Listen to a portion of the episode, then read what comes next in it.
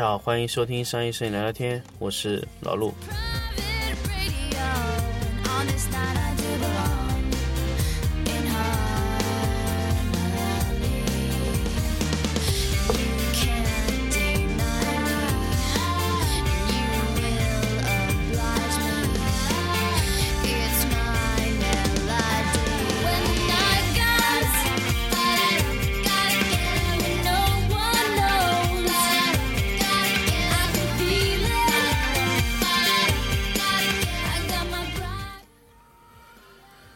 我们前两面前两期节目呢，跟大家分享了非常多的这个影棚管理的 这个这个话题啊。确实，这个影棚管理话题是说起来也非常累，你听起来也非常累，因为这是一个很玄幻的东西。因为管理这个东西啊，本身就是一个非常长的一个经验性的一个一一一个说法，就是你觉得对也可以，你觉得不对也可以。但是老陆在经营这么多年的摄影棚的管理啊，那么。运作下来，这些我我前几期跟大家说的，确实是非常非常重要的一些地方，是劳碌实践得到一些结果，所以大家可以说跟大家分享一下这一整个情况。那么这期呢，直接跟大家来聊一点干货，因为我发现干货呢，其实收听率不太高，但是又是有很多的专业摄影师朋友跟跟老陆说，你一定要多讲一些干货的内容，所以这期我们再来说一说光源控制。这次我们说的光源控制啊，那就不像以往的光源控制，比如说裁切光源啊、裁剪光源，在这么多年下来，切光源终于在两三年老陆去说了这个事情以后，现在所有的我发现周围很多的一些摄影师朋友都知道切光源怎么切，光源怎么切，怎么把光源切得很小，怎么样控制光源的阴影线的位置，这个现在是一个非常非常，我觉得是个非常好的一个点。那么这个呢非常简单。其实其实控制起来简单，是应用起来难。这个是很多的这个朋友跟我说，老陆你这个光源裁切啊，听着 非常玄幻，听懂了以后呢，觉得特别简单，用起来呢也觉得特别容易。但是我要把它应用好很难啊。这个就是现在为止在国内的整个光源控制的这个阶段里面最大的问题，就是会用。懂得怎么用，也会怎么用，用的也很熟练，但是用起来就是不好，就是应用的这个情况就不好。这个是为什么呢？就是你把多种的呃操作手法用到一起，比如说又是牵涉到光深啊，又是牵涉到边缘光啊，又是牵涉到这个硬光控制、软光控制，加上柔光控制，再加上这个这个哎。再加上你的光源有裁切，裁切以后前侧有压阴影，然后最后我又调了局部的光比，然后我这个时候又有反光体，我又要去控制它的反光面，对吧？多个一控制下来以后，完蛋了，不懂了，乱了。说老陆，你跟我控制一个，我真的会弄，但是一多我就乱了，这是什么原因呢？这个原因就是什么呢？就是你在处理一个光源的时候，你把这个光源单一化处理。什么叫单一化处理呢？就是你以为这个光源起到的是反光作用，但是你又忘记了光源它有其他的作用，比如说它也有边缘光啊，它也会造成其他额外的投影啊，也会造成其他额外的反反差的变化。你你在弥补这一块缺陷的时候，你会不会想到它影响到其他位置呢？它会不会造成其他多余的影子呢？所以说，你把光源单一化处理的时候。你就只是照顾到了你想处理那个地方，但是你没有照顾到它你不想它影响到的地方，所以有一些时候，有一些光打过去的时候，你会觉得哎，这个效果还可以，但是你忘记了这个效果它影响到了其他地方，也会造成其他的影子，所以光源单一化处理，这就是你在应用的时候最大最大的问题。光源如果你落下去，要非常干净的落到一个影子。非常非常清楚的落到一个位置，然后你要压的非常干净，然后只得到你想要得到的效果的点，那么你的单一化处理会非常复杂，那么你需要屏蔽掉一切对它有影响之外的东西的原因，这叫光源的单一化处理。也就是说，你在没有把光源当成单一效果光源之前，你没有办法在不处理这个光源的情况下，只得到一个单一效果的方向的光线，这是不可能的。所以说，你在应用的环节上，如果你的光源没有进行单一化处理，那就会有非常多的应用问题。这就是老陆在这这期节目一定要跟大家分享，而且这句是绝对的精华，绝对的干货，绝对绝对重要的点。如果你的光源没有办法单一化处理，你的应用都是白弄的，你是应用不到大型的场景里控制的。为什么老陆说？我用十个灯，我用二十个灯，我用五百个灯，都是一个灯的效果。这是为什么呢？这个原因在于我在对每一个灯都是进行了单一化的处理。如果你灯的单一化处理不够好，你不用用一百个灯，我可以告诉你，你用两个灯就出现问题了。如果你的光源没有处理干净，所有的单一化处理都没有处理好，那你两个灯就会出现两层影子，啊。这是百分之一百确定的。好，回到我们今天的话题：光源转移控制。什么叫光源转移？光源转移非常简单。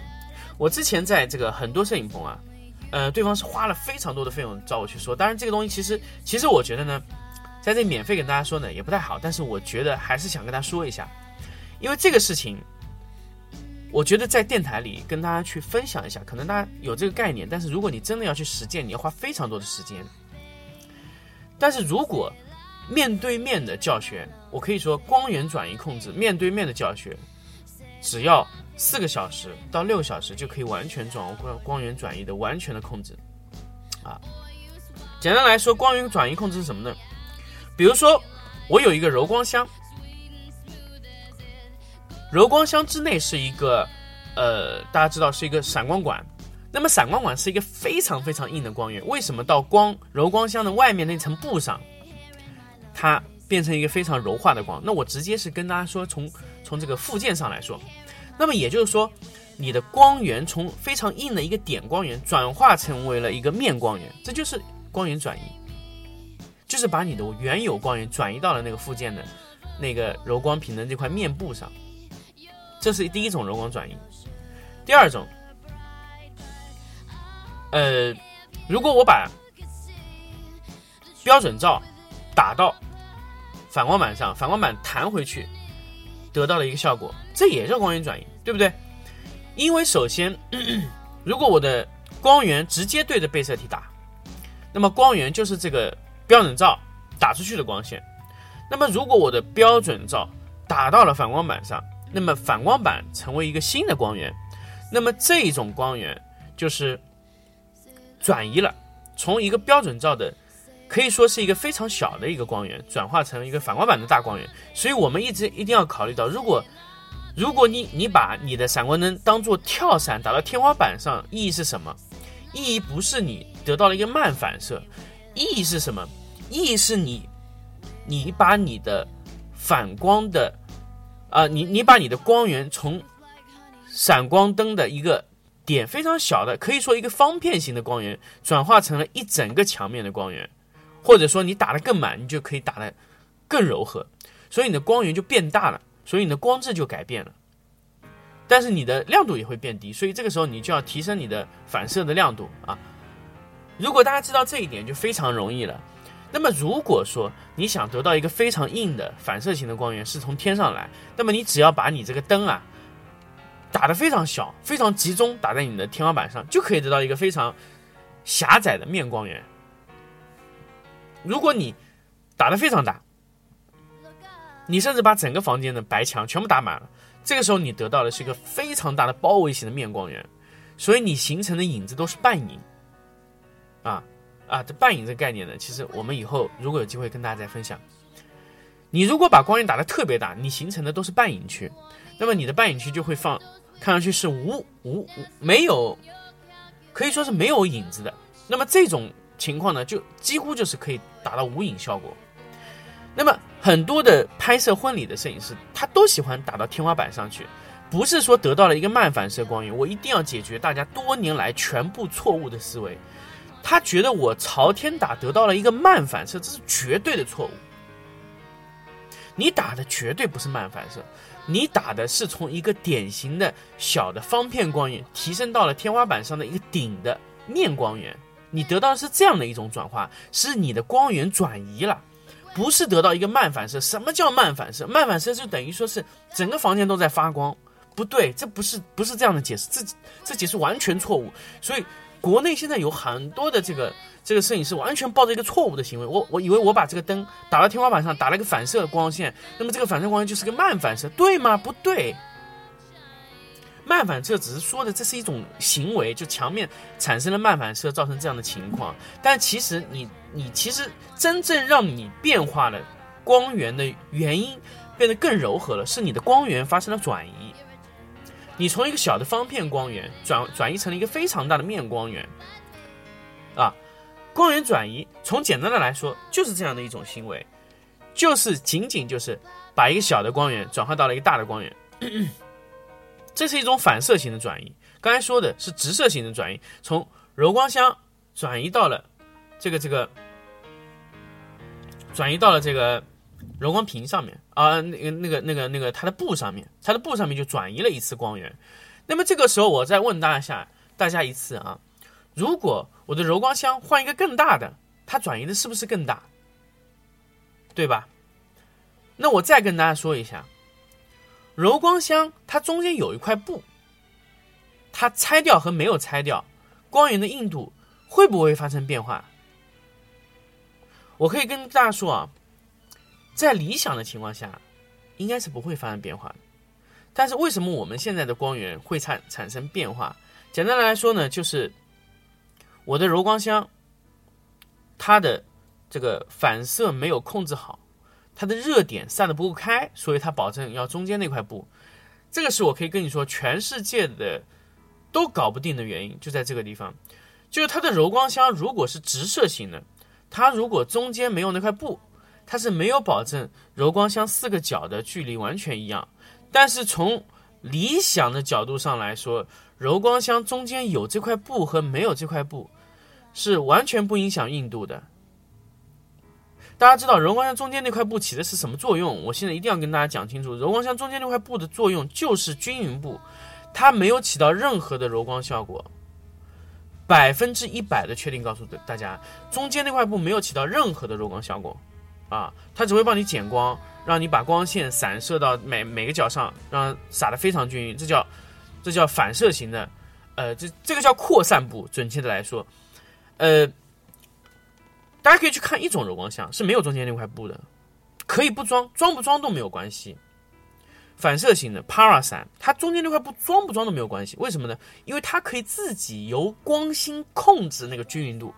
这个均匀度一旦控制好，中间那块，呃，用于均匀化的这块布有没有必要的存在是没有必要的，因为最后决定这块布。出来的那块布决定你的硬度，里面那块布决定不了你的硬度，啊，这个是百分之一百的，这肯定是考定考虑很定的，而且很多现在国内很多的摄影师都没有理解到这一点，他觉得中间那块布装上去更柔。从某种角度上来理解是对的，为什么呢？因为国内现在大量的柔光箱外面那层布是没有达到标准的，没有达到充分散射标准，也就是说它没有达到充分散射标准的原因是什么呢？织物密度不够。织物密度不不够会造成什么问题呢？有一些光线通过那些织物中间的孔直接穿透过去了，那么你这个光线的硬度当然是达不到标的，你不是完全柔化了这个，柔化了这个这个这个光线，这个就是织物密度不够造成的。那么未来如果这块织物密度能达到那个效果，那进口灯它的织物密度它全部是达到了这个标准的，进口灯的这个布全部达到的，那么它的织物密度要到多少呢？二百四十以上。超过 T 二百四十就可以达到这个非常均匀的这个柔化效果。因为老陆用过一些床单可以测试，床单只要达到两百就已经非常好了，但达到两百四以上是非常精准的啊，完全没有任何的问题。那么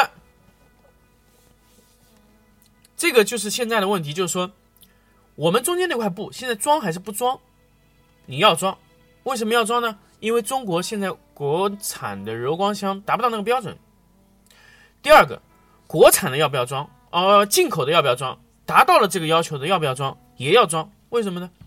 因为你直射型的柔光箱如果没有控制好这个中间那块均匀度，那你们柔光箱的四个角的亮度和中间亮度是差别很大的。但是如果你希望有这样的差别，你直接直射过去，你想希望有这个差别，那你可以拆掉。啊，如果你对均匀度没有要求的，中间这块布可以拆掉，因为它不会影响你的硬度，大家大家理解了吗？如果你这个布是进口的，呃，可以说是如果是现在进口柔光箱，如果你这块布你对均匀度没有要求，你可以拆掉，硬度是一样的。我可以跟大家直接告诉大家，一一样的，绝对是一样的，这不可能有区别的啊。那么这个就是光源转移，你就能得出的这个结论。如果你的光源转移理论没有得到的话，你的结果全是错误的。对吧？所以现在中国大部分的摄影师，他是没有一个正确的摄影的逻辑，也就是说，他他的基础的理论知识不够，导致他的判断完全是经验理论，就觉得哦，里面装一块布更柔和一些。那柔和是真的柔和吗？你柔和的是什么？柔和的是光质还是均匀度？是完全不一样的啊。那么好，说完这个以后呢，咱们来说下一个。柔光呃呃，柔光屏的转移是怎么转移？哎，这个也是一个非常有意思。柔光屏和柔光箱的最大区别，很多人跟我说过，柔光屏的最大区别是什么呢？柔光屏的最大区别就是，呃，你在控制这个柔光屏的时候啊，你的灯可以离柔光屏啊有不同的距离。你不像柔光箱一样，它是固定的啊，你你就只有这么，比如说五十厘米、六十厘米这样的一个距离。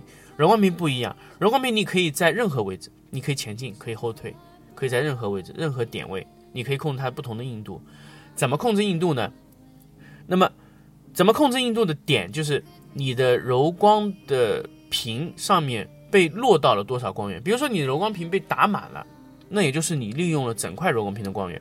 如果你灯离柔光屏非常近，你灯都没有打满这个柔光屏，那么你得到的柔光效果。就是其中一部分的柔光屏的硬度效果，这就是我们在用大柔光屏和小柔光屏的区别啊。大柔光屏呢，你可以打得非常大，你可以得到一个基础的柔光强度会非常高的柔光屏的亮度啊，柔光屏的硬度。那你可以打得非常非常的硬，非常非常柔和啊。那么有时候叠两层柔光屏是什么作用呢？哎，这个作用大家刚才说柔光箱的时候就知道了，是控制均匀度。啊，非常简单，就是上下左右的均匀度，这个均匀度会非常好，啊，因为柔光屏它只是提供一个更大更大的光源，它是不提供均匀度的，但是它它会把这个均匀度放大，比如说你本来这个均匀度很差，打在柔光屏上以后呢，它会让那个均匀度呢扩散一点，它看的只是柔光屏上的均匀度，因为你的你的光源的均匀度在内侧和在柔光屏上的均匀度会放大，然后它再转移出去的均匀度会更好一些。但是，如果你这样的均匀度你都觉得不合适，那你在柔光屏和灯之间可以再加一张柔光屏，去调整这两张屏之间的均匀度，这是可以的。而且它这个调整均匀度这一块啊，你只要离什么越远呢？离你的灯越近，它调出来的均匀度就越好。这是这是一个恒定的理论。你的柔光屏。你中间插的那块柔光屏离灯越近，均匀度越强啊，这肯定的。呃，那这个这个说完以后呢，我们这一期光源转移啊，先聊到这里，我们下一期啊再继续。如果你现在这期节目啊，对光源转移还是存在很多疑问的，我建议大家把这个节目再听一遍。那么下一次我们再进入更深化的这个光源转移的这个话题的时候，你可以想得更清楚一点。好，那我们这期光源转移啊就聊到这里，我们下期再见。